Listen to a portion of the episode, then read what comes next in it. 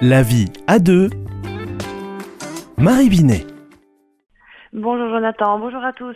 Alors la question qui tue ce matin un petit peu, comment prendre soin de soi euh, sans culpabiliser dans son couple? Ah, ça c'est la grande question que j'entends régulièrement dans mon cabinet. Prendre soin de moi, ce serait trop égoïste. Je ne veux pas être égoïste. Alors euh, je reprends tout simplement euh, un des commandements, hein, aime ton prochain comme toi-même. Et on ne peut s'aimer que si on se connaît. Et s'aimer, c'est aussi prendre soin de soi.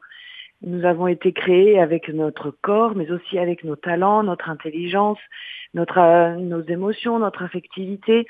Et il est nécessaire de prendre soin de soi pour justement être davantage en capacité d'aimer les autres et de pouvoir être en interaction avec eux.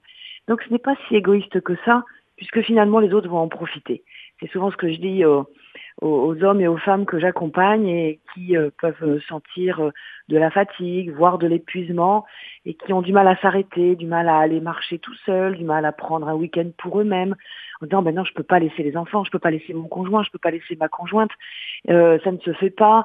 Euh, et c'est vrai qu'il y a souvent des données éducatives très fortes derrière quelquefois des modèles. Maman ne s'est jamais arrêtée. Euh, papa euh, était tout le temps absent. Il pensait tellement à lui. Moi, je veux pas faire pareil, etc. Du coup, euh, avec ces représentations ou ces expériences, il y a des limites qui se mettent en place et malheureusement, ça occasionne de la souffrance. Et lorsque l'on est frustré ou lorsque l'on est fatigué, on est rarement de bonne humeur, on est rarement disponible pour les autres.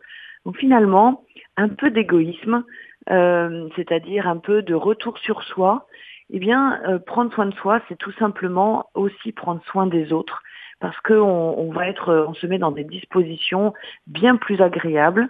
Et puis, euh, c'est aussi une façon ben, de prendre ce repos que la société nous permet peu de prendre en fait, car il y a beaucoup de pression, et on a besoin de ce recul, besoin de temps de silence, alors pour méditer, pour prier, tout simplement pour se mettre en contact avec la nature, pour respirer. Donc ces espaces, ces temps personnels sont euh, garants de notre bonne santé. Et euh, bon, je, n'ai pas les, chiffres en tête, mais il y a beaucoup d'études qui ont été faites hein, euh, pour montrer combien notre santé physique et psychologique était dépendante de ces temps que nous sommes capables de prendre pour nous et la santé, là je ne peux que le dire en tant que thérapeute de couple, la santé d'un couple en dépend aussi beaucoup. Euh, le fait de savoir s'occuper de soi est un gage supplémentaire de bonne santé euh, pour pouvoir s'occuper de son couple et de sa famille. Prendre soin de soi, c'est prendre soin de sa tête et donc indirectement de son couple. Tout à fait, mais c'est prendre soin aussi de son corps. C'est voilà, euh, aujourd'hui il y, a vraiment les, les situations d'épuisement euh, sont fréquentes euh, et c'est nécessaire de pouvoir voilà s'écouter et c'est pas égoïste, hein. c'est vraiment je m'écoute, je vois que c'est stop pour moi et du coup je vais pouvoir à nouveau parce que je serai reposée, parce que je serai bien, pouvoir être ouvert à l'autre, aux autres et vraiment les relations sont beaucoup plus allégées et sereines dans ces moments-là.